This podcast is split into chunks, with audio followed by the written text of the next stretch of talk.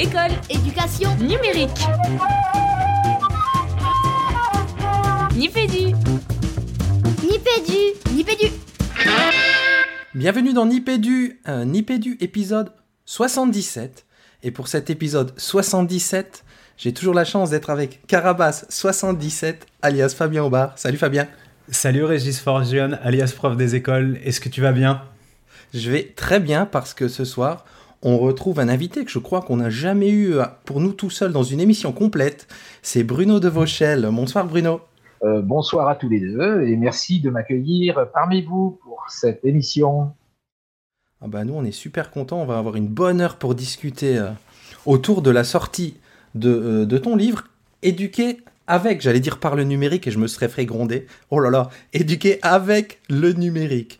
Donc là vraiment pour nos auditeurs, on, on a décortiqué euh, le livre de Bruno dont on vous mettra toutes les informations dans les notes de l'émission. On a structuré euh, une émission autour de plein de questions qu'on se posait euh, autour du numérique et donc une, une émission vraiment école et numérique. On a structuré en trois temps et je vous propose qu'on se lance tout de suite. Le dossier de Nipédu.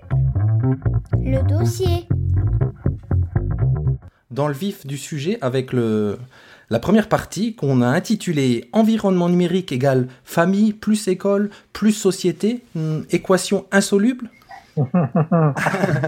Alors, pour cette première partie, bah, pour ceux qui ne te connaîtraient pas, Bruno, euh, pour nous, tu es un jeune chercheur, mais est-ce que tu pourrais te présenter euh, plus avant pour les auditeurs? Alors, je suis d'abord un jeune universitaire. Donc, un jeune chercheur, car un universitaire est aussi un chercheur, c'est aussi un enseignant.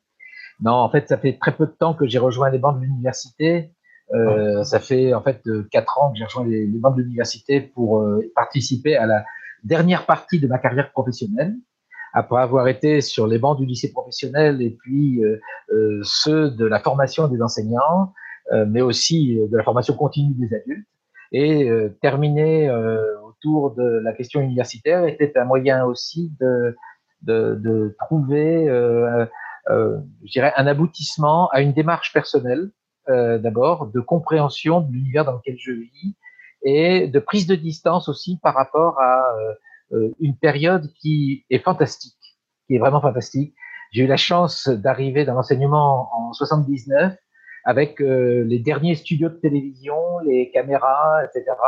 Et puis d'un seul coup de découvrir cet ordinateur et de me dire là, là, on a quelque chose à faire et si on fait rien, c'est une catastrophe. Alors passer de l'action de terrain à la réflexion sans perdre l'action de terrain, parce que c'est ça l'intérêt d'être enseignant supérieur aujourd'hui, c'est qu'on est aussi en action. J'ai mes étudiants, j'ai euh, mes interventions aussi auprès d'élèves parfois, euh, et, et ça, c'est passionnant quand on arrive presque à la fin de sa carrière professionnelle de pouvoir synthétiser tout ça et d'avoir un petit peu cette perspective que la recherche permet. Donc c'est pour ça que je dis je suis un jeune chercheur. Tu es à côté de ces activités de, d'enseignement et de recherche, euh, un auteur aussi, tu n'en es pas à ta première publication. Aujourd'hui, tu nous offres un objet livre, mais cet objet livre, il a une genèse. hein. On en parlait off tout, tout à l'heure. Est-ce que tu peux nous en dire quelques mots? Oui, alors euh, l'é- l'écriture en général, c'est euh, quasiment une deuxième nature qui m'est qui apparue au fur et à mesure du temps. Euh, et en particulier euh, quand euh, je me suis aperçu que beaucoup de questions d'acteurs de terrain ne trouvaient pas de réponse dans le quotidien. En 1997, j'ai, je faisais des interventions dans les établissements scolaires sur l'arrivée d'Internet et autres, et puis j'avais pas mal de questions qui étaient posées. Et j'ai trouvé deux moyens d'y répondre. Écrire un livre, c'est le premier, multimédiatiser l'école, qu'on peut trouver en ligne sur mon site d'ailleurs pour la version, l'avant-dernière version. Et puis j'ai monté une liste de diffusion à l'époque, une diffusion avec les gens que je rencontrais. Et petit à petit, ça a essaimé jusqu'au moment où j'ai rejoint le Café Pédagogique, qui est euh, euh, ce site en ligne qui est bien connu maintenant. Et je l'ai rejoint parce que ça faisait partie un peu des regroupements de ces enseignants qui euh, avaient envie de partager. Parce que c'est vraiment ça le fond du problème, c'est partager. Partager en écrivant, partager en intervenant. Et donc, euh, j'ai eu l'occasion au cours de euh, toutes ces années euh, de euh, pouvoir euh, produire un certain nombre d'écrits pour le café, donc de prendre de l'aisance dans l'écriture, de faire en même temps ma thèse, parce que en fait, moi je suis un jeune chercheur, mais je suis un jeune thésard. Enfin, j'ai terminé ma thèse en 2004 à l'université, ce qui m'a beaucoup formé aussi à la qualité d'écriture. Euh, c'est pour ça que souvent, dans le livre, j'ai des références à des travaux d'autres chercheurs, euh, parce que ça c'est important. Et puis, euh, en 2012, euh, j'ai commencé à publier une série de chroniques hebdomadaires. Alors, la chronique hebdomadaire, c'est un exercice un peu particulier, un peu difficile parfois, parce qu'il faut alimenter une réflexion, et donc, c'est un cheminement dans la tête et en même temps un cheminement avec les gens. Et donc, cette chronique a amené euh, pendant quatre ans, et elle continue encore aujourd'hui, toutes les semaines, elle a amené à compiler un certain nombre de réflexions, parfois qui reviennent un peu de manière cyclique, non pas des marronniers, mais plutôt des préoccupations de fond, et euh, ce livre est en fait issu euh, de toute cette réflexion rassemblée dans les, euh, différentes chroniques que j'ai faites et que j'ai essayé de restructurer en vue de les rendre accessibles sous une forme thématique. Une forme thématique qui vise à faire comprendre, euh, comme on le disait tout à l'heure, que famille, école et société, c'est probablement une équation insoluble. C'était à la base de mes travaux universitaires quand j'ai repris mes études euh, vers 40 ans. C'était à la base de mes réflexions. Et pourquoi ça fonctionne pas? Et donc, le livre vient à point nommé, et c'est pour ça qu'il s'appelle Éduquer avec le numérique et non pas par le numérique, parce que nous vivons avec le numérique. Et qu'aujourd'hui, chacun de nous, parents, euh, adultes, euh, enseignants, euh, travailleurs, X, Y, Z, nous sommes avec le numérique. Donc, éduquons avec le numérique comme nous vivons avec le numérique. Alors des publications sur le numérique, éduquer avec le numérique, tu viens de le dire, nous vivons avec cet environnement-là. On avait envie, avant d'entrer plus en avant dans le, vif du sujet, de connaître ton environnement numérique avec toi, ton environnement numérique de travail. Alors moi, mon environnement numérique de travail, il est euh, d'abord fondé sur euh, le nomadisme, c'est-à-dire l'ordinateur portable. Depuis euh, je dirais, euh, les premiers ordinateurs portables, pour ceux qui se rappellent, c'était des grosses valises de 12 kilos contre un balai. Euh, j'ai tout de suite été branché par l'ordinateur portable et donc je ne travaille qu'avec des ordinateurs portables, éventuellement une tablette, éventuellement euh, un téléphone portable, un smartphone, et puis beaucoup de disques durs. Alors ça c'est intéressant parce que je vais vous expliquer ce qui se passe. je suis quelqu'un qui est très méfiant sur l'endroit où sont stockées mes données. Quand je dis très méfiant, c'est entre guillemets. Je veux dire par là que moi, je tiens beaucoup à euh, avoir une maîtrise de mon environnement de travail et donc une maîtrise des objets avec lesquels je travaille. J'aime bien avoir des livres chez moi, j'en ai beaucoup à la maison. Euh, ça va être 1200, 1400, 1500 pour le sujet qui m'intéresse. Mais euh, j'ai aussi mes disques durs dans lesquels je stocke plein de choses depuis 20, 25 ans. mais ils sont disques durs à la maison ou dans mon sac. Et c'est pas neutre ce que je dis là, c'est parce qu'aujourd'hui, au moment où euh, on nous parle du nuage, de, déposer nos, choses, nos affaires ici ou là, on ne sait pas où elles sont. Moi, je pense qu'il faut ne jamais oublier d'avoir aussi chez soi euh, son environnement numérique de travail euh, simple. alors ça, c'est l'environnement physique, mais il y a aussi l'environnement entre guillemets logique, c'est-à-dire les réseaux. Donc effectivement, j'ai des abonnements réguliers sur euh, Google+, Facebook, Twitter. Je ne suis pas un fanat de, l'utilisation quotidienne de ces outils-là. C'est pas mon truc, mais j'utilise de temps en temps. De temps en temps, je vais voir, je fais, euh, mais c'est pas vraiment le, majeur de mon environnement. Et puis, euh, euh, il y a cette veille informationnelle formelle et informelle que je fais quasiment constamment à l'aide des abonnements que j'ai, qui vont me permettre de faire ce que j'appelle mon EPTC, hein, mon environnement personnel techno-cognitif, c'est-à-dire euh, euh, ce qui me permet, mais comme tu l'as dit, hein, c'est quoi ton environnement? Ben, Mon environnement, c'est et autour de moi, mais aussi dans ma tête. Dans ma tête, c'est-à-dire que ben, j'ai essayé d'associer euh, mes ma dizaine de disques durs qui sont un peu en bazar avec ce qui est dans ma tête, qui est un petit peu en bazar aussi, essayer de le structurer. Alors, il y aurait tellement de choses à dire sur sur le, fait de garder aussi les données numériques à la maison et, de, conserver, d'être responsable de ces données. Mais on va quand même juste, je vais essayer de revenir dans le lien de cette première partie, et, d'ailleurs tu, tu en causes en, sous-texte là. Une petite citation issue de ton bouquin, tu dis Le fait est là, entre famille et école, c'est glisser le numérique et sa troisième logique. Et du coup, euh, ils sont apportés pas mal de pistes et d'éléments dans le bouquin euh, sur comment accorder euh, ces trois logiques pour mettre en musique un monde numérique cohérent, en tout cas de mon point de vue, pour les élèves. Est-ce que tu pourrais en dire quelques mots? Alors, euh, je, je, crains beaucoup de restreindre si nous ne parlons que des élèves et si nous ne parlons pas des jeunes. je m'explique. Je, pense que, à l'instar de Paulo Frère ou euh, d'autres, je suis en train de chercher un nom, mais je l'ai perdu, mais c'est pas très grave. Je, pense qu'il faut déscolariser un petit peu l'école et que le numérique, c'est le moyen de déscolariser un petit peu. Hein. c'est Ivan Illich, voilà. Euh, le, vrai, le, vrai titre de son livre, c'est euh, Déscolarisons euh, la société euh, et non pas une société sans école, contrairement à ce qui est écrit. Et ce qui est intéressant, c'est que justement le numérique, c'est le moyen de faire du lien et en même temps d'ouvrir des portes. Ouvrir les portes de la famille, bien évidemment, mais ouvrir les portes de l'école. Et donc de ne plus faire que ce lien soit un lien, je dirais, une forme de dépendance de l'un vis-à-vis de l'autre la famille ayant besoin de l'école pour tout, eh ben, elle n'a peut-être pas besoin de l'école pour tout. Et l'école ayant besoin de s'abstraire de la famille, et peut-être qu'il faut plus s'abstraire de la famille comme on le faisait avant. Donc, du lien, une troisième logique, une logique de communication, une logique de partage, une logique d'échange, alors que jusqu'à présent, c'était plutôt une logique de séparation et de séparation des pouvoirs.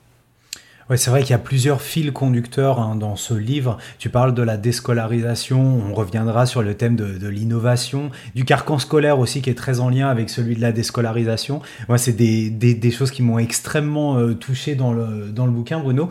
Juste pour clore pour, avec cette première partie qui est une partie euh, plutôt euh, générale et pour du coup reprendre un petit peu de distance avec la question qui t'a été posée par Régis, puisque les éléments de réponse sont dans ton bouquin, qu'on invite vraiment les auditeurs à aller, aller se procurer rapidement. C'est, on a beaucoup parlé dans, dans Nipédu de, d'une série, d'une série qui, qui, aborde euh, avec l'angle, sous l'angle de la dystopie, ce que pourrait être une société numérique qui, euh, qui tourne mal. Donc, euh, sans aller dans, de, ce côté-là ou du côté d'Alain Damasio dont Régis a parlé dans, dans des précédentes émissions, ce serait quoi cette, le fait numérique à l'école d'ici, allez, disons une dizaine d'années, le fait numérique à l'école en 2027 Comment tu te l'imagines, toi?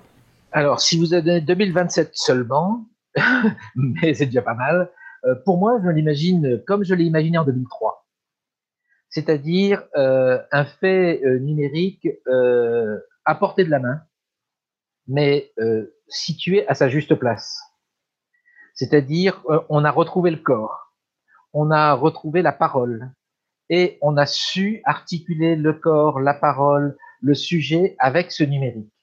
C'est que le numérique n'est pas euh, venu euh, remplacer tel un robot, n'est pas venu, pas du tout, pas du tout. Au contraire, il a réussi à être omniprésent euh, de manière consciente, mais justement dans ces articulations auxquelles justement le numérique est particulier, pour lequel il est particulièrement pertinent.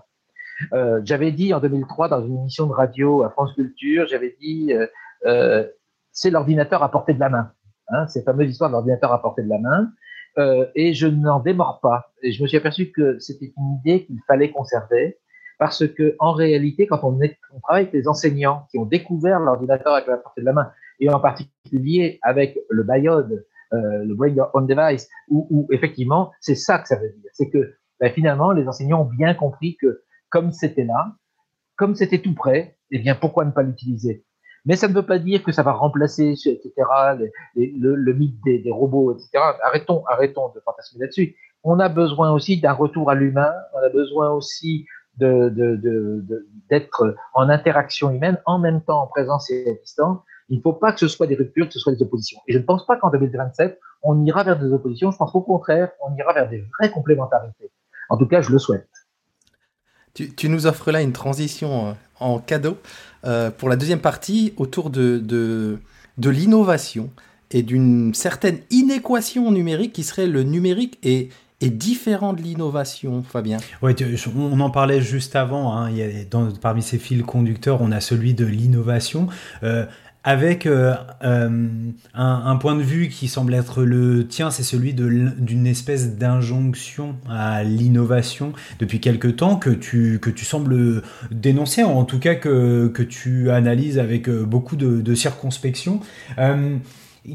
À ton avis, euh, dans euh, les mois, les années qui vont venir. Régis parlait euh, il n'y a pas longtemps d'un article qui lui-même faisait référence à une éloge de la maintenance. Est-ce que toi tu penses qu'il va continuer à y avoir cette course effrénée vers l'innovation qui passerait notamment vers l'intégration, alors bon an mal an j'ai envie de dire, du numérique dans les pratiques pédagogiques, ou est-ce qu'on va être sur une phase de, stabilisation, de, percolation pour reprendre les termes de Marcel Lebrun? Alors, disons que là, on a affaire à, deux problèmes différents. Euh, il y a un premier problème qui est le problème du progrès de la technologie, euh, au-delà du numérique. Hein. Euh, nous sommes dans une fuite en avant, dont l'innovation d'ailleurs est un des, emblèmes. On est dans une fuite en avant dont on a du mal à comprendre euh, la finalité, si ce n'est que c'est une fuite en avant qui est aussi basée sur une évolution des systèmes économiques, des systèmes politiques, euh, qui est euh, aussi une idéologie du progrès qui est bon pour l'humanité systématiquement. Cette fuite en avant, c'est pas moi qui la dénonce, hein, elle est dénoncée depuis longtemps, elle est expliquée depuis longtemps par Jacques Ellul en particulier. Et Jacques Ellul disait qu'on est en train de remplacer la réflexion par le réflexe et que c'est un danger. Et, je crois qu'effectivement, si nous ne sommes pas euh, vigilants, euh, nous, allons dans une fuite en avant vers l'innovation euh, et on, perd pied, je dirais. Alors maintenant, c'est parce que le progrès technique, parce que là pour l'instant on, nous parle d'informatique, mais parlons de bioinformatique, parlons de nanotechnologie, parlons de, choses beaucoup plus souterraines qui pour l'instant n'apparaissent pas encore mais qui sont euh, réellement dans, dans, des travaux de recherche en ce moment, euh, pour comprendre que ce progrès scientifique et technique euh, est en même temps une fuite en avant du monde. alors si je joue comme le faisait Jacques Ellul, qui est le père de l'écologie contemporaine, je dirais que nous allons dans une fuite en avant pour ne pas mourir de nos propres erreurs. et que c'est un peu le danger. Je ne souhaite pas que ce soit comme ça. Du coup, ça veut dire que l'innovation va, euh, euh, je, dirais pas percoler parce que je n'aime pas que, l'on on, on, dise que l'innovation doit, percoler parce que c'est une erreur du modèle Samer ou du modèle qu'a fait Carcinti. on imagine qu'il n'y a qu'une seule porte de sortie, c'est la sortie par, par l'innovation. Non, la sortie, c'est par l'ordinaire, c'est par le quotidien. C'est ce que je défends beaucoup depuis quelque temps, c'est de dire euh, non, il y a une stabilisation lente qui se fait, qui est euh, aussi une adaptation à la réalité du quotidien. Euh, ça ne veut pas dire que le numérique rentre partout, ça veut dire qu'il se met à sa juste place. C'est un petit peu différent.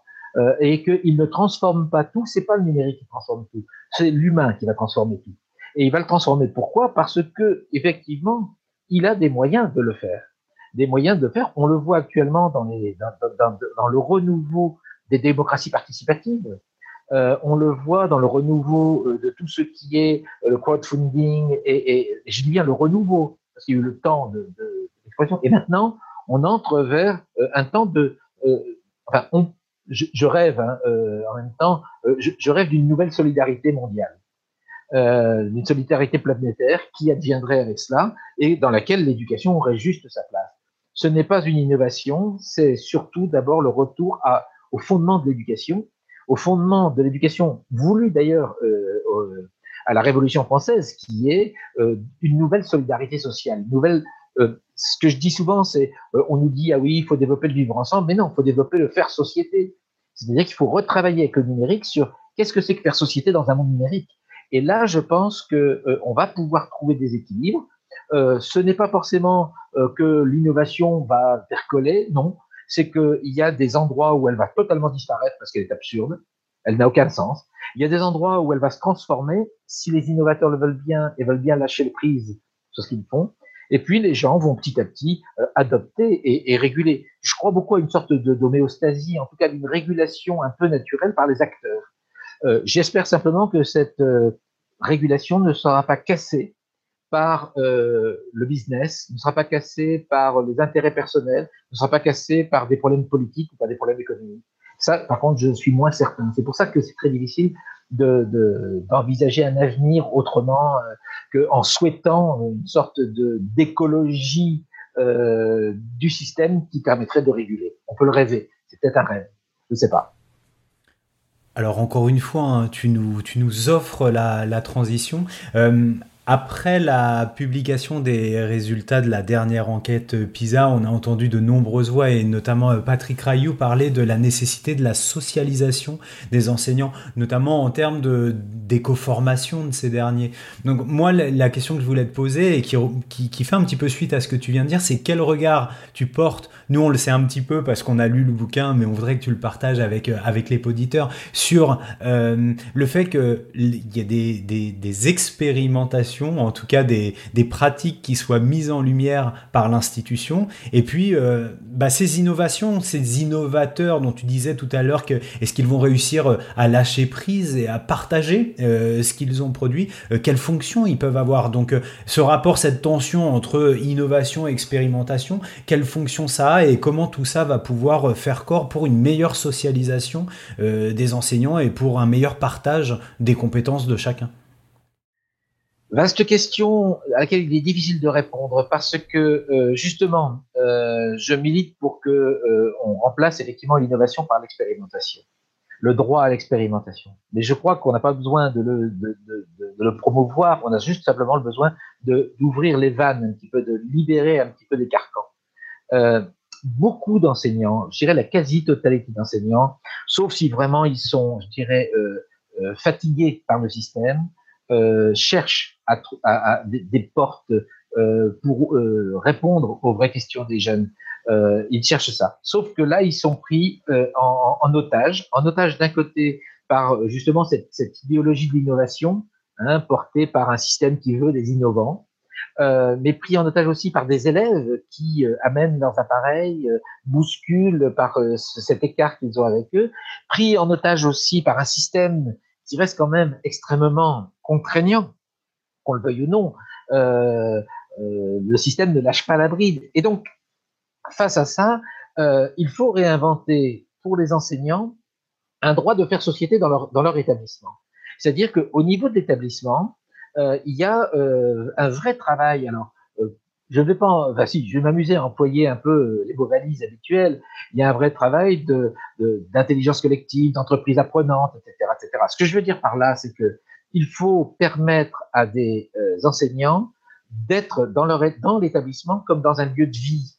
Euh, je discutais l'autre jour avec une principale dans le cadre d'un projet absolument étonnant qui s'appelle Edumix, qui se passait à, à Vénissieux, euh, initié par euh, euh, Yves Martin, je ne sais pas si vous le connaissez, il a fait un travail fantastique autour de ce qu'on appelle les Edumix, et on discutait avec la principale et qui nous disait cette difficulté à piloter une équipe pédagogique euh, quand les gens ne se sentent pas installés dans l'établissement scolaire. Ils sont de passage. Et l'idée d'être de passage dans un établissement scolaire, ça permet pas de faire société. Quand je suis touriste quelque part, je suis spectateur de ce qui se passe. De temps en temps, j'interviens, euh, je, mais pas beaucoup. Euh, je passe un an, je passe deux ans, puis je me dépêche de partir. Euh, et donc, faire société euh, dans ces endroits-là, c'est très compliqué. Et malheureusement, c'est un établissement qui était en REP+, donc un établissement qui, effectivement, avait des problématiques lourdes de société. Eh bien, qu'est-ce qu'on fait? On met là, dans des établissements, pas les moyens humains de que les humains eux-mêmes fassent société. Alors, ils essayent. Hein. La, principale était remarquable d'initiative dans cet établissement. Malheureusement, euh, elle, se heurtait à la réalité. Alors, du coup, euh, par rapport à l'innovation et au numérique, euh, bah, on, sent bien que là, il y a de quoi faire du bien, mais qu'il faut pas lâcher. Il faut pas lâcher, il faut pas lâcher, je dirais, vers, faut pas partir vers l'illusion du numérique qui résout tout. Il faut pas non plus lâcher vers, de toute façon, eux, ces jeunes qui sont en difficulté, ils n'ont pas besoin de numérique, il faut d'abord qu'ils apprennent à lire et à écrire. Il faut vraiment trouver le, le, juste, le juste milieu pour arriver à faire en sorte que le numérique, ce ne soit pas l'électronisme demain pour de demain pour eux. Parce qu'en fait, le risque euh, très grand dans ces unités-là, dans ces unités scolaires-là, qui sont les plus défavorisées, je dirais, euh, à beaucoup de points de vue, c'est que euh, après avoir, je dirais, comme le montre PISA, laissé de côté beaucoup de jeunes, le système français est inégalitaire, eh bien, il sera inégalitaire aussi avec le numérique. Imaginez le drame si dans dix ans, on s'aperçoit qu'on est passé à côté de la place que le numérique a pris dans la société, parce que dans l'école, on n'a pas été capable de l'intégrer de façon à ce que justement ce soit un ferment pour éviter euh, de creuser à nouveau ces inégalités. Alors justement, dans une perspective historique, et tu nous disais en début d'émission que tu, observes tout ça d'un œil attentif depuis fort longtemps. Moi, je fais partie des élèves qui, qui en primaire avaient participé euh, au plan informatique pour tous, et du coup, j'ai un petit peu regardé ça euh, un, peu plus tard dans mes études. Le plan informatique pour tous, c'est le plan ACOT des années 80 là, pour, euh, via Apple aux États-Unis. Et tu, tu, nous dis donc que la, technologie n'a a priori pas sa place juste en tant que telle dans l'école et qu'elle peut créer l'effet girouette.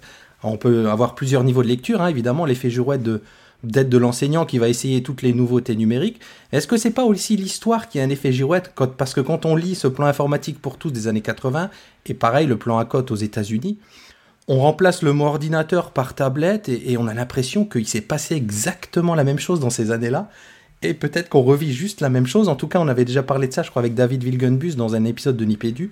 Lui nous disait que c'est sans doute le réseau qui changera tout, mais est-ce que l'histoire ne va pas retousser une fois de plus? Alors, il y a deux histoires. Il y a deux histoires. Il y a l'histoire de nos institutions et de leur, euh, en particulier de l'institution scolaire et de son incapacité à inventer de nouveaux modes d'intervention. Parce qu'en fait, si euh, notre président a fait ce plan numérique qui ressemble, et je l'ai écrit étrangement au plan informatique pour tous, dans les argumentaires, dans les moyens, dans la façon de faire, c'est parce qu'ils n'ont pas été capables, eux, d'innover et d'inventer de nouvelles formes d'intervention. Euh, il y a eu des sursauts à des endroits, à des moments. Le, B2I était un sursaut étonnant, étonnant, même si c'était pas génial, etc., ça on pourra le dire, mais au moins c'était un sursaut étonnant. Il allait en rupture de tout le reste. Euh, il essayait d'ouvrir de nouvelles brèches.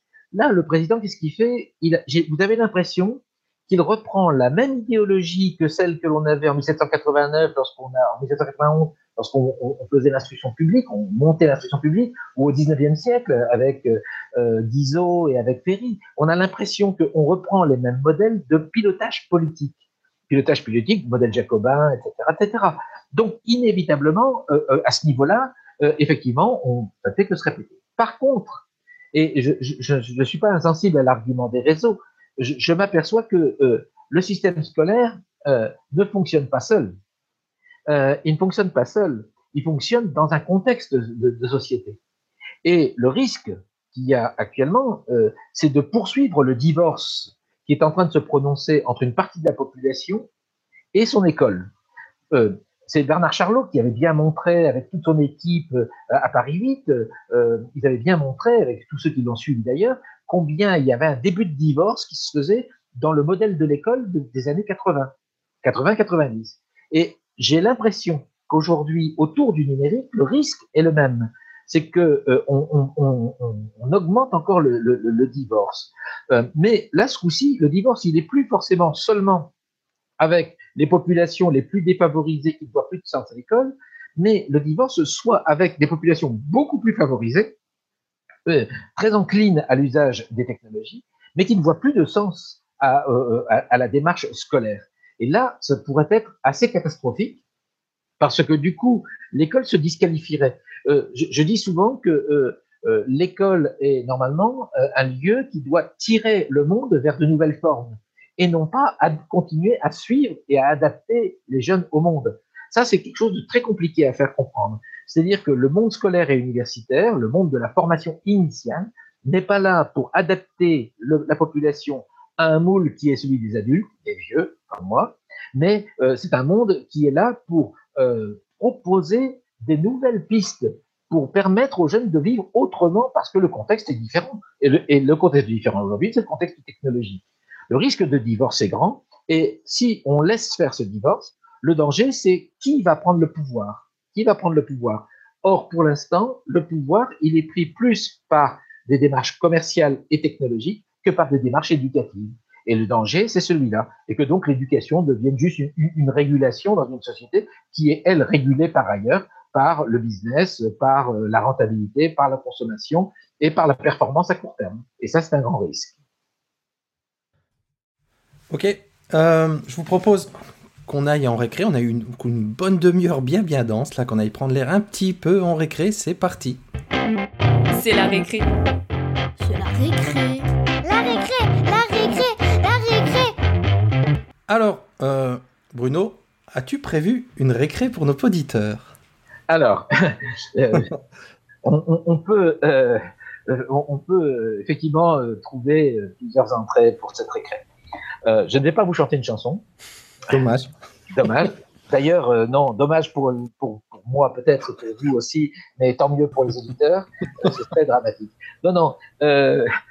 J'ai plutôt envie de, de, retrouver dans cette récréation euh, le, le, chemin des humoristes. Alors moi, je ne suis pas un très bon humoriste, mais je pense que euh, il, y, a euh, hier, je regardais, euh, Lina en ce moment fait circuler sur les réseaux une vidéo de Pierre Dac et Francis Blanche. Et je trouve que ça mérite d'être écouté. de même, récemment, on écoutait aussi Fernand Reynaud et le fameux sketch du douanier, avec l'histoire du boulanger qu'on met à la porte et on s'aperçoit que le boulanger, ben, on est à la porte parce qu'il est étranger. Hein. Sauf c'est lui qui fait le pain des Français. Et ça me fait penser qu'au coin de ma rue, euh, j'ai un boulanger euh, euh, dont le nom est assez étonnant pour un boulanger français. Il s'appelle Baldani. Il est d'origine effectivement nord-africaine et il a développé. Et je trouve ça, j'aime bien les humoristes qui nous permettent de nous retrouver au-delà de nos habitudes et de nous faire penser que, plus généralement les artistes, hein, les, productions artistiques, c'est pour moi un, vrai ressourcement que de se dire, eh oui, ce regard décalé, nous on est dedans, on est en permanence dedans, eux nous, nous, interpellent. Et c'est pas forcément ceux qui parlent des technologies qui nous interpellent le plus, hein, mais euh, ceux, euh, c'est, oui, c'est pas ceux qui parlent de technologie, c'est plus ceux qui parlent de l'humain, un peu de cet humain décalé. Alors, écouté aussi un vieux sketch de De Vos. Euh, de Vos, il, faut le revoir, il faut le relire. Euh, on peut dire de Desproges aussi. Moi, j'aime beaucoup ce milieu-là. Et puis, euh, euh, par ailleurs, il y a aussi d'autres découvertes que j'ai faites récemment. Il y en a une. Hier, j'étais au cinéma et j'étais voir un petit film que je conseille beaucoup aux enseignants, mais aussi aux autres parce qu'il est très bien c'est euh, le concours, euh, qui est le concours d'entrée à la FEMIS. Ah, j'ai vu des euh, extraits, ouais. Ah, c'est très sympa, c'est très sympa. Alors, bon, c'est la FEMIS, c'est la grande école de cinéma, hmm. et c'est intéressant parce qu'ils ont accepté de filmer de bout en bout ce que c'est que de recruter et, aussi d'écarter des gens. je pense que ce serait bien que beaucoup d'enseignants le voient pour bien comprendre les logiques d'évaluation, euh, la compréhension, euh, mais aussi euh, ce que c'est que euh, l'apparition de, de, nos futurs réalisateurs, de nos futurs euh, euh, cinéastes. c'est très très intéressant. Et je trouve qu'aussi les jurys, les membres des jurys qui accueillent les jeunes ont été d'une grande honnêteté, d'une grande transparence sur leurs forces et leurs faiblesses respectives dans les échanges qui sont présentés. C'est rare. C'est rare qu'on rentre dans un vrai euh, conseil de classe. C'est rare qu'on rentre vraiment dans euh, la problématique d'un élève qui euh, se pose des questions. Et là, ils l'ont fait. Et je trouve que c'est pas mal non plus. En tout cas, merci pour cette récréation. Hein. On vous met tout ça dans la note de l'émission et j'ai hâte d'aller voir quelques vidéos présentées ici. Du coup, on entre dans la troisième partie de l'émission et cette fois on est dans la logique booléenne. Est-ce que ce sera numérique et pédagogie, numérique ou pédagogie, numérique sauf pédagogie, si ça a un peu de sens Fabien, je te laisse entrer dans le vif du sujet.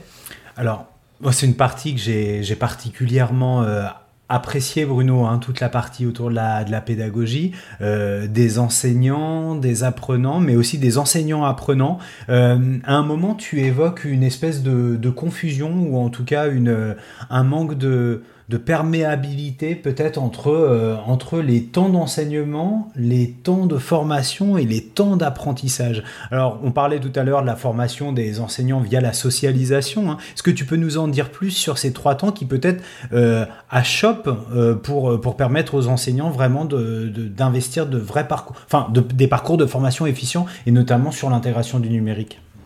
Alors, euh, il faut libérer euh, la soif d'apprendre chez les enseignants, euh, l'envie d'apprendre. il faut vraiment la libérer euh, au-delà, je dirais, du carcan dans lequel ils sont. en effet, trop souvent, enfermés dans les logiques institutionnelles, on a l'impression que finalement, on n'a plus besoin de rien faire. Je, pense à, un certain nombre d'enseignants de collège. J'ai suivi des collèges pendant plusieurs années et j'intervenais auprès des enseignants et j'étais assez sidéré d'année en année dans ce petit collège perdu euh, du côté de dans la région de Bergerac, de, de, voir, je suis allé quatre ans de suite, euh, et chaque année on se retrouvait avec les enseignants et on regardait comment ça avançait, et de voir comment euh, ils ne s'autorisent pas, ils ne s'autorisent pas à apprendre au-delà de ce qui est permis, et ce qui est permis, c'est ce qu'on leur demande de faire. C'est-à-dire qu'ils ils ne se libèrent pas. Alors, je me suis inquiété parce que euh, je suis allé voir du côté du rôle des inspecteurs. Euh, et je suis intervenu récemment auprès des inspecteurs pédagogiques, IA, IPR, IEN et autres, et euh, je leur ai dit, euh, ah peut-être que, et vis-à-vis, et en même temps avec des chefs d'établissement, et je leur ai dit, mais peut-être que vous avez un rôle à jouer vous aussi là-dedans, pour, pour, pour un peu, allez, lâcher la bride, lâcher la bride, laissez-les, accompagnez-les, arrêtez de leur dire, voilà, c'est comme ça qu'il faut faire, là, vous n'êtes pas dans la norme, arrêtez, changez de point de vue, euh, permettez-leur de devenir les auteurs de leur, de leur enseignement. Parce qu'en fait, euh, moi, quand je vois des jeunes à l'ESP ou, dans, la formation initiale, quand je les vois comme, comme déjà, ils osent même plus poser de questions, comme déjà ils cherchent à être conformes, je me dis, mais c'est malheureux. Pourquoi ils le sont? Eh bien parce que on les fait passer sous les fourches codines de la conformité. Et donc, la difficulté, c'est d'arriver à les libérer euh, et, et de leur permettre d'inventer, d'inventer leur quotidien et non pas de le subir comme ils le font malheureusement trop souvent. Et, ça, c'est dommage parce qu'ils n'ont peut-être pas envie de le faire, sauf qu'au bout d'un moment, ça devient un confort. Euh, jadis, euh, j'avais travaillé auprès de gens qui étaient demandeurs d'emploi et euh, j'avais analysé toute une population pour l'ex Pôle emploi qui était la NPE à l'époque et je m'étais rendu compte que même dans une situation de grande précarité, on cherche une certaine sécurité, un certain confort. J'avais appelé ça à ce moment-là le confort de la pauvreté. C'est un paradoxe de parler du confort de la pauvreté. C'est dire que à un moment donné, on franchit un seuil qui est que on, devient fataliste et qu'on n'ose plus euh, sortir de, de, son environnement. Et c'est là où, euh, si on veut que l'enseignement et que le numérique puissent prendre la place, il faut qu'on libère justement cette force qui est en, en chacun des enseignants, mais qui euh, ne s'exprime pas parce que on n'a pas intérêt à l'exprimer. Alors heureusement, je l'ai vu et je le vois apparaître de temps en temps, ce qui fait que finalement les temps de formation formels, euh, à mon avis, euh, bon, ça va bien de temps en temps, une petite conférence par-ci, une petite conférence par-là, un petit machin, ça fait du bien, ça fait du bien, c'est sympa, c'est sympa. Mais s'il y a que ça, hein, s'il y a que trois journées dans l'année pour former le numérique, on va pas aller bien loin, surtout si c'est des grands discours ces jours-là, même si c'est moi qui les fais. Hein. Euh, ça m'arrive, donc euh, je me mets dans le lot. Mais par contre, ce qui est intéressant, c'est peut-être d'articuler ça avec d'autres choses. Et donc, euh, c'est là que dans l'établissement scolaire, il faut arriver à, libérer des énergies. Et je trouve que le, avec le numérique, on est plus dans l'injonction à utiliser, plus dans l'injonction à faire, voire à innover, plutôt que dans Faites simplement, faites en toute simplicité. Et je remarque qu'un certain nombre d'enseignants l'ont fait. Euh, ils l'ont fait comment? Ils l'ont fait euh, avec euh, des moyens très modestes, très petitement souvent. Hein, c'est utiliser des vidéoprojections un peu de façon particulière, c'est utiliser aussi le mail pour communiquer avec les parents et les élèves d'une autre façon, c'est parfois utiliser un environnement numérique de travail pour avancer, mais c'est des petits pas et cette politique des petits pas, je pense qu'il faut arriver à la, rendre plus explicite et à mieux l'accompagner. Et là, je pense que les inspecteurs, par exemple, ne sont plus en mesure de le faire. Et que par contre, c'est ce que l'on voit se faire depuis longtemps, mais qui est maintenant, il devrait être davantage euh, promu, c'est l'apprentissage par les pairs. C'est le rôle des pairs à l'intérieur de l'établissement. Euh, un enseignant jeune qui arrive, il commence par regarder ce que fait euh, son maître de stage il en est presque admiratif, il voudrait presque lui ressembler. Sauf qu'à un moment donné, il faudrait peut-être qu'aussi il puisse dire, ben, je pourrais peut-être être mieux que lui, je pourrais peut-être le dépasser, je pourrais peut-être... Et, et cette libération-là, elle n'intervient pas facilement.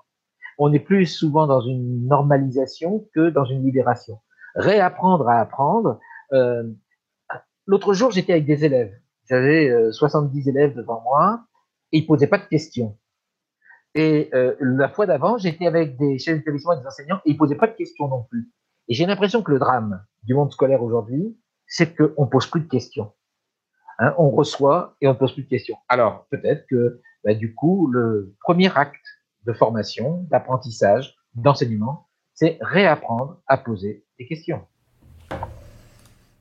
Alors Bruno dit beaucoup de choses, on aimerait tellement, tellement pouvoir rebondir, échanger avec toi, mais on s'est promis de se limiter à une heure et puis de laisser un petit peu de place pour l'envie euh, de la part de nos auditeurs qui iront encore une fois euh, te retrouver dans, ce recueil de, ces articles que tu as publiés euh, au long cours tout au long de ces dernières années. Tu as, tu as certainement entendu, Régis, que euh, Bruno a utilisé l'expression de, de inventer son quotidien. Euh, donc, bien sûr, il y a, y a des auteurs qui reviennent hein, en arrière-plan dans ton bouquin. On pense à Ravardel, bien sûr, et on pense à De Certeau avec l'invention du quotidien et, l'art de faire. Euh, tu parles de la créativité des enseignants. J'ai perdu ma question, hein, du coup, avec de lyrisme, mais j'y retourne. Juste. Ouais, c'était pas mal. Mais. Ouais. Ouais, puis peut-être que Régis pourra couper ça au montage. Euh, ah, mais bien sûr, c'était ça, c'était ça. C'était, c'était sur. On parle souvent des travailleurs du savoir, hein, parce que là, tu parlais de petits gestes, mais aussi tu parles de, de l'enseignant ingénieur. Alors moi, j'ai vraiment, vraiment, vraiment été interpellé par ce, passage sur euh, l'enseignant ingénieur. Qu'est-ce que, alors, qu'est-ce que c'est cet enseignant? Est-ce que finalement, c'est comme tu le disais, ce travailleur du savoir, cette petite main, cette invention au quotidien, euh, millimètre par millimètre, ou alors est-ce que c'est une ingénierie pédagogique pour reprendre un terme qui est très en vogue en ce moment? Ah, euh, évidemment que c'est de l'ingénierie pédagogique. Évidemment que c'est de l'ingénierie pédagogique. Euh, c'est aussi de l'ingénierie de dispositif, pas seulement pédagogique. C'est-à-dire que ça ne se limite pas euh, à, une petite unité. c'est un, enseignant est en permanence, pour peu qu'il écoute un peu ses élèves et qu'il soit un peu à l'écoute de son environnement, il est en permanence dans un réajustement et dans une évolution. Et cet ajustement et cette évolution, elle va se faire euh, euh, dans une ingénierie qui au départ est assez globale et qui va être faite d'ajustements successifs.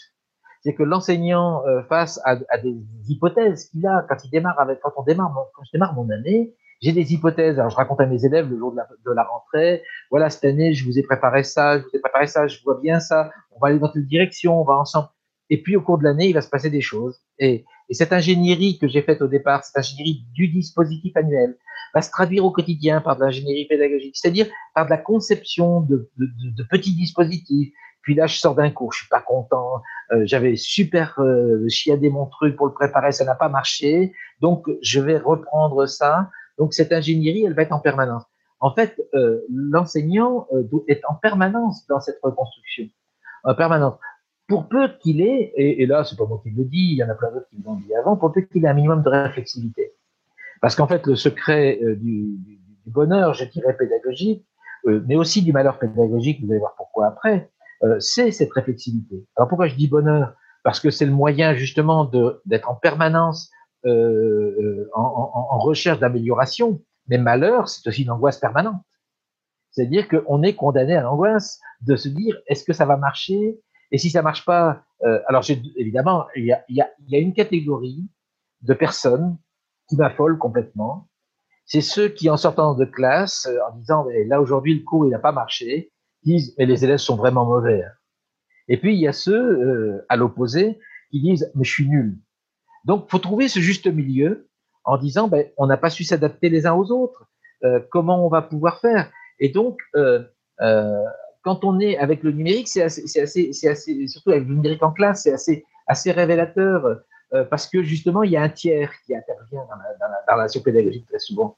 Moi, j'ai travaillé beaucoup à l'époque où c'était un peu lourd, où on n'avait pas d'appareil, pas beaucoup d'appareils dans la classe, euh, et donc c'était un petit peu compliqué. Et donc, il y avait cet ajustement permanent à faire, et on avait ce tiers qui était la machine, qui venait nous rappeler que parfois aussi il y avait d'autres contraintes. Et je sais que l'arrivée de l'ordinateur et, globalement des tablettes, tout ce qu'on voit dans la classe, est peut-être un bon moyen de faire une sorte de médiation euh, pour se dire, ben oui, peut-être qu'on peut apprendre par d'autres chemins et que euh, euh, ce n'est pas l'affrontement que nous avons entre nous qui va résoudre tous les problèmes. Mhm.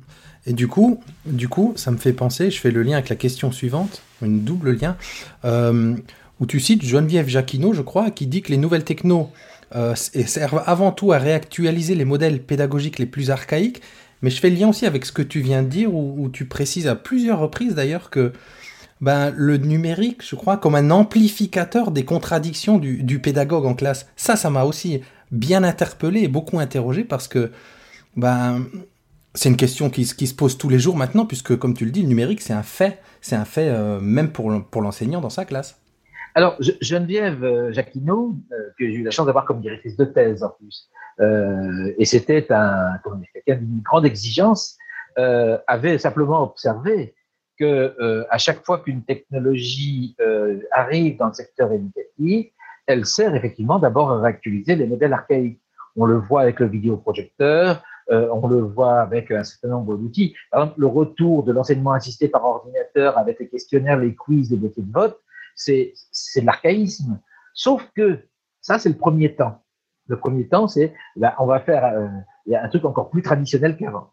Et puis, y a une fois qu'on a passé ce temps-là, c'est ce que je n'ai pas dit et, qui est pourtant intéressant, c'est qu'une fois qu'on a passé ce temps-là, alors à ce moment-là, euh, on, peut évoluer. Et en réalité, au bout d'un moment, euh, il y a des, évolutions, euh, des évolutions muscules qui se font. Et c'est vrai que les enseignants peuvent avoir tendance, au départ, effectivement, à, se rassurer, et c'est légitime.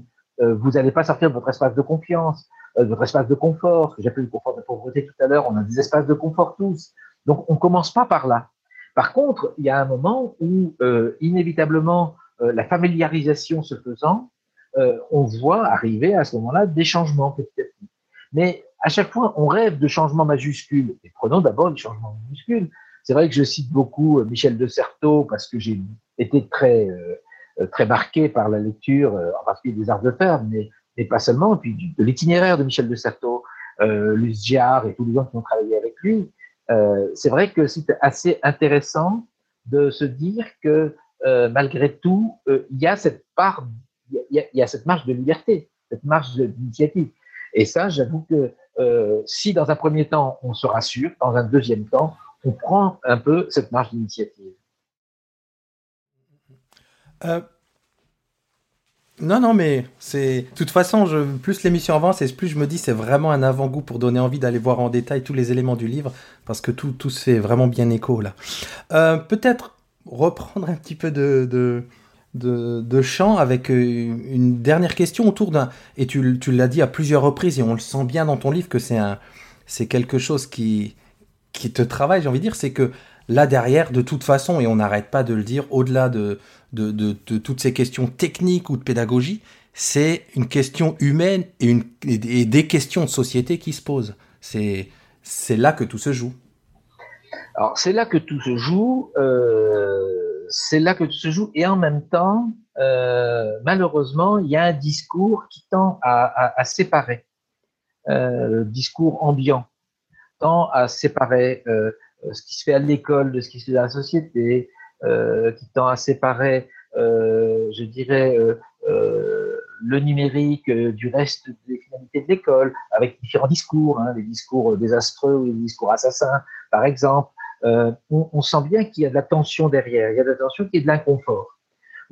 On, pourrait analyser euh, tout, toutes ces hésitations-là du moment comme effectivement, euh, nous sommes dans une zone d'inconfort, dans une zone de déséquilibre.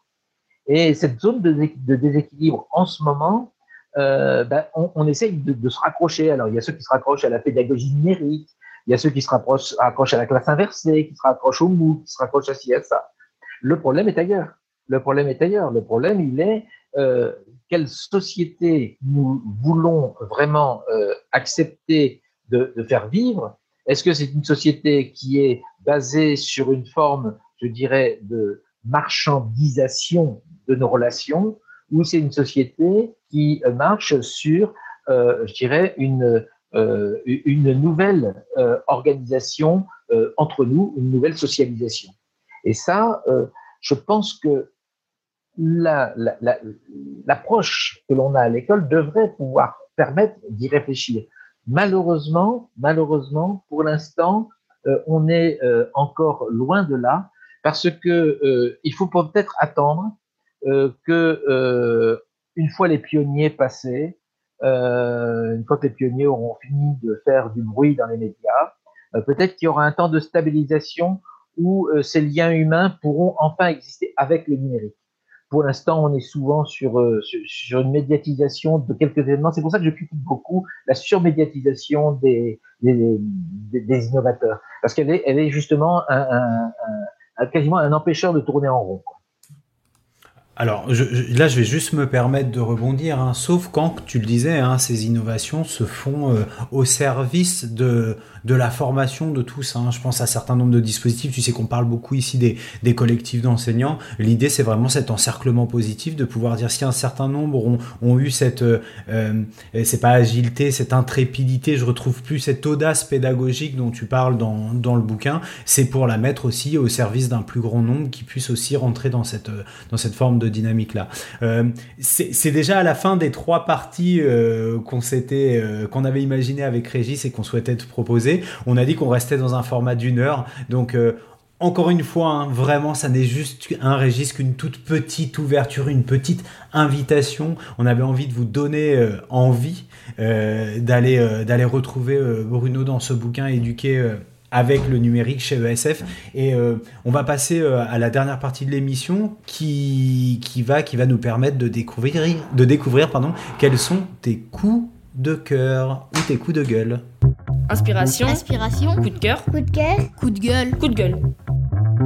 Je, je, suis toujours très embêté sur, euh, sur ça parce que je, je m'énerve et en même temps je m'enthousiasme. Je m'énerve du temps qui passe et qui ne change pas et je m'enthousiasme en même temps de la nécessité de ne pas aller trop vite, de prendre le temps. Euh, parce que là aussi, euh, il y a euh, de ce côté-là un rapport. J'évoquais tout à l'heure le rapport au corps. Je pense qu'il faut retravailler sur le rapport au temps. Je pense que là, on, on, oublie certaines choses. moi, j'adore faire de la montagne, j'adore marcher, même si je ne le fais pas assez et que ça joue sur mon embonpoint, mais il n'empêche que je, je, trouve qu'il y a des, choses. Euh, il y a un grand nombre d'auteurs qui ont écrit sur le rôle de la marche. Euh, euh récemment, j'étais interrogé sur euh, la question de l'intériorité. Euh, et l'intériorité, on croit que c'est quelque chose de très loin. Et en fait, c'est souvent très proche. C'est-à-dire prendre ce temps de se poser et éventuellement parfois de ne rien faire pour que dans le cerveau, on puisse se retrouver, euh, voire même euh, alors, je ne dis pas déconnecter parce que je pense pas que la question soit la déconnexion. La question, c'est surtout la prise de distance euh, avec soi-même, mm, mm. avec soi-même. Euh, et, et, ça, moi, moi, j'y tiens beaucoup. Alors, moi, j'ai mes, mes, jardins secrets pour ça. et c'est vrai qu'ils sont près des montagnes. Je suis pas le seul. Mon ami Cerisier dirait la même chose que moi. Nous avons les mêmes lieux de ressourcement quelque part dans le blanc euh, de la neige, mais aussi dans la, dans la rudesse euh, du minéral, par exemple. On retrouve des choses qui sont très profondes en soi. Et du coup, lorsqu'on revient à, ces technologies, on peut arriver à mieux les situer parce que euh, elles prennent une place ailleurs. Et d'abord, elles prennent une place dans un, un univers qui est l'univers du construit. Euh, euh, c'est-à-dire que euh, ça fait partie des choses qu'on a construites, que nous, humains, avons construit, que nous, humains, donnons à nos enfants. Et donc, euh, sachons qu'il y a aussi quelque chose qui n'est pas humain, mais qui est, ou qui est plutôt hyper humain, pour le dire, c'est notre rapport à, ce qui reste de nature avec lequel on peut encore se confronter. là, actuellement, par exemple, je suis beaucoup les, propos des gens qui ont fait le tour du monde en bateau dans le cadre du Vendée Globe, là aussi. Et, c'est dans leurs propos qu'on va trouver justement euh, euh, ce, ce, ressourcement intellectuel qui va nous permettre après ça de reprendre les technologies euh, d'une autre façon. L'idée, pas de se déconnecter comme tu dis, mais de se, juste de se reconnecter avec soi-même en fait. Et voilà, pour mieux être connecté avec les autres, il faut d'abord être connecté bien avec soi-même. Mmh. Et, et, et, il faut prendre le temps de se reconnecter avec soi-même. Euh, il y a plein de possibilités de le faire. Encore faut-il, par exemple, se défaire de, du diktat euh, d'une sorte d'hypersocialisation qui voudrait nous, nous imposer par le marché. Euh, on n'a pas besoin de ça. Alors, on nous dit oui, mais c'est l'école qui permet de le faire. Non, non, l'école est encore pire dans certains cas. Regardez comme on, pressurise les élèves dans certain nombre de cas. Euh, ils ont non seulement leurs heures de cours, il y a le travail à la maison, et puis ils ont intérêt à le. Puis bientôt même, on va regarder ce qu'ils font à la maison à travers euh, le NT, à travers le tracking. Vous imaginez un petit peu, condamné à apprendre et être surveillé quand on apprend même à la maison. Déjà, moi, j'avais mon grand frère qui m'embêtait pour faire réciter des leçons. Si en plus, il y a des profs qui viennent m'embêter chez moi, non, non, non, les technologies doivent rester leur place dans ce cas-là. Hein, que je puisse aussi prendre le droit de ne pas apprendre mes leçons quand même. Enfin, qu'est-ce que c'est que ce bazar? Il y, avait un peu de life hacking là dans ce coup de gueule, coup de cœur, coup de gueule de Bruno de Vauchel. Et puis il y avait aussi des éléments qu'on retrouve euh, dans ton bouquin autour de la question de l'ENT et, euh, et, oui de cette liberté euh, à la rêverie là dont tu viens de parler. Régis, est-ce que tu me permets de prendre la parole pour présenter quelques coups de cœur qui sont pour rester connectés avec le thème de l'émission des coups de cœur autour du livre de Bruno, euh, des sujets qu'on n'a pas pu aborder. Hein. donc je vais les lancer comme ça euh, pêle-mêle. Alors ça peut être ça peut être des, articles. Euh, il y en a un que j'ai particulièrement aimé, c'est Et si le ministère proposait une école vraiment numérique? Euh, Ça va faire bientôt trois ans sur Nipédu qu'on vous parle de l'intégration du numérique. Bien, en lisant cet article, je me suis dit, mais est-ce que je n'ai pas fait fausse route pendant toutes ces années? En tout cas, on a une autre vision qui nous est proposée par, euh, par Bruno et, et je t'en remercie. des, des comme ça, des, des, petits passages qui sont très très éclairants. Je pense à la page 73 où tu nous parles des indicateurs indicateurs posturaux de l'enseignant. Vous savez qu'on parle toujours de posture de l'enseignant, des changements de posture, hein, comme ça, ça revient beaucoup dans les discours des uns et des autres. Ben là, on a une analyse fine de quelles pourraient être les composantes de cette, euh, de cette posture enseignante. Ça aussi, ça, et ça me sert beaucoup. Hein. Tu sais qu'en lisant ça, je me suis dit, je me revois dans le train. Je dois dire que j'ai pris en photo le passage du bouquin que je l'ai envoyé à certains collègues chercheurs en sciences de l'éducation qui travaillent avec moi au quotidien. Et je me suis dit, c'est ça que je voulais vous dire ce matin. Donc merci, merci pour ça. Euh, aussi des, ressources hein, que tu nous proposes. Je pense notamment à, ce, à ce, cette publication sur l'éthique et l'éthique à l'école, un regard posé par des jeunes, donc ce sont des chercheurs je crois, hein, avec des jeunes dans le Canada francophone hein, qui ont euh, observé les pratiques, euh, les pratiques numériques des, élèves, ce qui me permet aussi de faire le lien avec la prochaine émission dans laquelle on retrouvera Anne Cordier, et c'est fou, j'ai commencé à lire le bouquin, et euh, bon, ne serait-ce que de par les références, et ça a fait écho à un certain nombre de choses que tu amènes dans le, dans le bouquin, dans ton bouquin par rapport à la déscolarisation, on n'en a pas parlé, je voulais vraiment en parler, mais Régis, hop, a fait ses choix. Euh, tout ce qui traite de la pédagogie dans les scolarisations de bordure, moi j'appelle ça comme ça, tu nous as dit que tu as longtemps enseigné en lycée professionnel, on peut aussi euh, euh, aller voir du côté de l'enseignement spécialisé où peut-être le carcan scolaire et la pression scolaire est moins forte. Et du coup où on a des initiatives euh, pédagogiques qui sont tout à fait intéressantes. Et puis quand on reprend l'histoire de la pédagogie et des pédagogues du XXe siècle, bah, on est souvent sur ces, sur ces contours du système scolaire. Et puis j'ai retrouvé mon article de chevet, tu le sais, je t'en ai déjà parlé, celui qui est affiché dans tous mes bureaux, c'est celui autour de l'incertain et de l'inattendu. Voilà, qui s'appelle Incertain, Inattendu et à peu près. Et quand je l'ai retrouvé, vous savez, c'est comme ce tube qu'on retrouve dans une compilation d'un chanteur qu'on apprécie particulièrement. Je me suis dit, ah voilà, il est là, voyons voir comment il a été actualisé par Bruno. Et je l'ai relu, relu, relu avec toujours autant d'émerveillement. Donc, merci pour ce bouquin, Bruno, et puis, euh, et puis merci pour ta présence. Ben, merci à vous, hein, peut-être. Euh, oui, je sais pas, Régis. Euh. Ouais, je vais présenter aussi deux coups de cœur en lien, en lien avec ton livre, hein, euh, qui sont cités à plusieurs reprises. L'établi de Robert Linhart, c'est souvent cité, enfin souvent, je le vois régulièrement dans les études autour du, du numérique. Et, pour aller ben, plus loin juste que cette notion d'établi, je suis tombé sur une semaine spéciale de l'heure bleue de Laura Adler sur France Inter autour de, bah, de Robert Linhart et comment c'est bien plus en fait que ce à quoi je m'attendais. Hein. Le nom de l'établi, il fait bah, référence à ce fameux établi que, que, l'ouvrier euh, adapte à ses besoins, mais il y a aussi toute une recherche philosophique là, et, on, parle souvent avec Fabien de, du monde ouvrier justement, et là c'est... Bah, enfin vraiment à aller écouter, c'est des, des, personnes qui sont allées s'établir comme des ouvriers, des, des penseurs qui sont allés vraiment dans des usines, là pour le coup chez Peugeot, s'installer et travailler vraiment euh, comme un ouvrier pour comprendre le monde ouvrier et mieux articuler avec le monde ouvrier et le monde euh, euh, des idées, on va dire. Donc vraiment aller découvrir si vous avez, vous avez l'occasion soit de lire le bouquin, soit de cette heure bleue où on entend et visiblement fait très rare parler Robert Linhart lui-même dans une des émissions de la semaine, vraiment intéressant. Et un deuxième peut-être un peu plus technique, mais moi je sais que j'avais adoré quand je l'avais lu, c'est le bouquin de Pierre Abardel, Les hommes et la technologie, une approche cognitive des instruments contemporains. Enfin, pour ceux qui s'intéressent d'un point de vue vraiment technique et cognitif, c'est ardu, mais c'est passionnant. Et comme tu le cites deux fois, je me dis que c'est l'occasion d'en reparler un petit coup ici. Instruments, artefacts, affordance, outils, tout ça. Voilà, catacrèse, on retrouve tout ça aussi chez Bruno qui, qui, qui intègre ça à sa réflexion. 59 euh, minutes et 57 secondes, est-ce que vous le croyez Incroyable. ça, messieurs? Incroyable, on est à l'heure. Félicitations, beau travail, magnifique. Ah, en tout cas, on que vous soyez prof, que vous soyez parent, que vous soyez étudiant, que vous soyez chercheur ou politique ou a vraiment un bouquin à aller lire parce qu'il y en a vraiment pour tout le monde. Bah, vous enfin, il ne voit pas. Mais là, je vous montre, j'ai des tonnes de post-it dedans pour, euh, comme référence, c'est incroyable. Non, vraiment, à aller lire. Et là, c'est un tout petit avant-propos qu'on vous a proposé d'une heure. Il faut vraiment aller, aller, aller lire le bouquin de Bruno. Merci beaucoup à tous les deux. En tout cas, c'était un vrai plaisir de passer ce moment-là avec vous. On se connaît depuis un certain temps déjà, on se croise et, j'apprécie toujours nos échanges. Et merci d'avoir permis de mieux connaître euh, ce travail.